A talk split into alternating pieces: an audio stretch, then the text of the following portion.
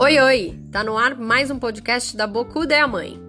E hoje eu vou tentar acalmar os corações maternos falando um pouquinho sobre birras e acessos de raiva que podem acontecer na infância, até com crianças bem pequenas. Com 2, 3 anos de idade, as crianças começam a experimentar alguns sentimentos que não são agradáveis, como frustração, insegurança, raiva. E ainda que você não perceba qual foi o motivo que levou a um comportamento mais explosivo, é bem possível que na interpretação do seu filho ou da sua filha a situação tenha sido realmente desconfortante, como querer usar um objeto perigoso, não receber a atenção esperada, não querer permanecer no mesmo lugar, sentir fome, sono, cansaço, coisas simples que podem sim gerar alguns impulsos que são mais agressivos. Na maioria das vezes, esse comportamento é normal e até esperado dentro das fases do desenvolvimento infantil, mas em alguns casos pode indicar algum tipo de distúrbio.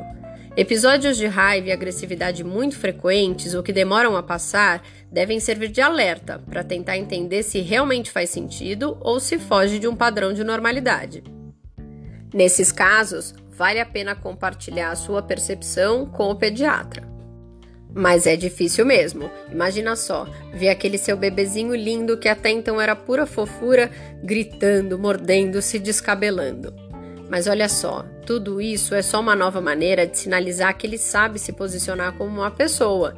Esse comportamento também está ligado a uma tentativa de testar os limites possíveis do cotidiano.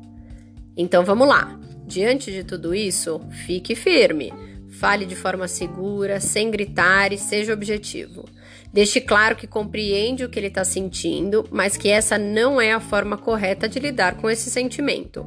Apresente outras alternativas, como respirar fundo, pegar o brinquedo favorito. E não se esqueça de dar nome aos sentimentos. Chegue perto, fique próximo e aos poucos vá tocando a criança de forma carinhosa e gentil. Eu sempre digo: Quanto mais nervosa a criança fica, mais calmo o adulto deve ficar.